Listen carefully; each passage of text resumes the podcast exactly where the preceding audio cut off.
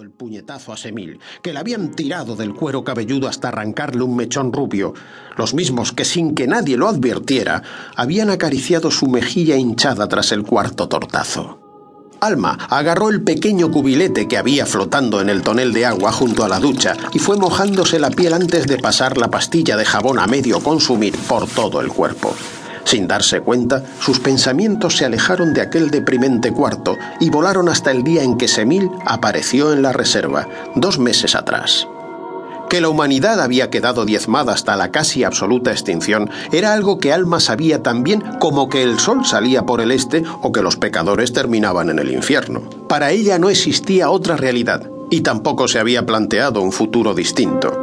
Hasta donde sabía, los humanos malvivían hacinados entre alambradas para protegerse de los impuros, para seguir con vida y no morir, o lo que fuera, que les ocurría a quienes sufrían su mordedura. Habían pasado más de 30 años desde el primer caso de la pandemia y aún no se había encontrado el modo de erradicarla. Ocho, desde que el padre de Alma se marchó de la reserva dispuesto a terminar con todo impuro que se cruzara en su camino, dispuesto a morir, y cuando la niña se había hecho a la idea de que aquel mundo de dos mil metros cuadrados en el que le había tocado nacer y del que jamás saldría no cambiaría, cuando sus esperanzas de llegar a conocer a otros niños que no fueran los mismos con los que había crecido se habían extinguido, apareció Semil. El crío fue rescatado de una muerte segura por el equipo de rastreo de la Reserva de Alma. Un grupo de hombres y mujeres que realizaban expediciones por los alrededores para intercambiar víveres e información con otros reductos humanos de las proximidades. Durante su último viaje, descubrieron que la reserva más cercana había sido aniquilada por los impuros. Alma no debería saberlo, pero se había quedado despierta hasta tarde y había escuchado al padre Mauro contarle los detalles a su madre. Los cuerpos en descomposición se arrastraban por el suelo con los temidos ojos rojos con vetas doradas de los infectados.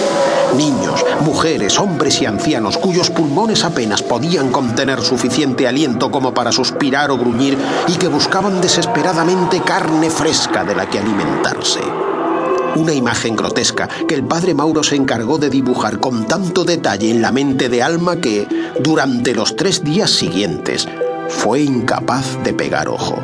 Y entre toda aquella barbarie, escondido bajo los escombros y mudo de nacimiento o de terror, todavía no lo habían averiguado, Semil, un crío de aproximadamente 12 años que había tenido la suerte de quedar sepultado bajo los cimientos de una casa. Cuando la expedición lo encontró, a punto estuvo de acabar con él, como habían hecho con el resto de los infectados. Pero entonces, el más veterano de ellos advirtió la frágil respiración del crío bajo su desgastada camiseta llena de sangre y decidió llevárselo a la reserva y ofrecerle un futuro. Nadie lo vio durante los primeros días. Todo el mundo hablaba acerca del superviviente y del estado tan lamentable en el que los infectados habían dejado reducida la otra reserva. ¿Sería un tullido? ¿Le faltaría alguna extremidad? ¿Se habría vuelto loco? estaría infectado aunque no lo aparentara a primera vista? Las medidas de seguridad se intensificaron, las guardias se doblaron y multiplicaron la efectividad de las alambradas.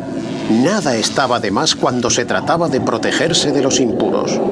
Y así transcurrieron ocho días hasta que por fin el niño abandonó los laboratorios de observación con la seguridad de estar perfectamente sano a pesar de su extraño mutismo. A falta de conocer su verdadero nombre, decidieron bautizarlo con el nombre de Semil, el diminutivo masculino de uno de los más populares de la última década, Semilla.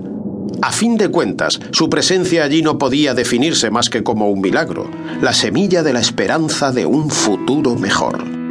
Desde la primera vez que Alma lo vio, con su pelo rubio y rizado pegado a la frente y sus ojos azul claro, observando todo con un miedo más propio de un ratón que de un niño, solo sintió ganas de someterlo a su liderazgo a través de la fuerza y protegerlo de los demás.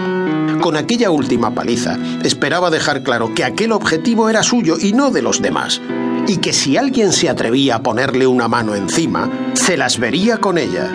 Lo que había que hacer por amor. ¡Alma!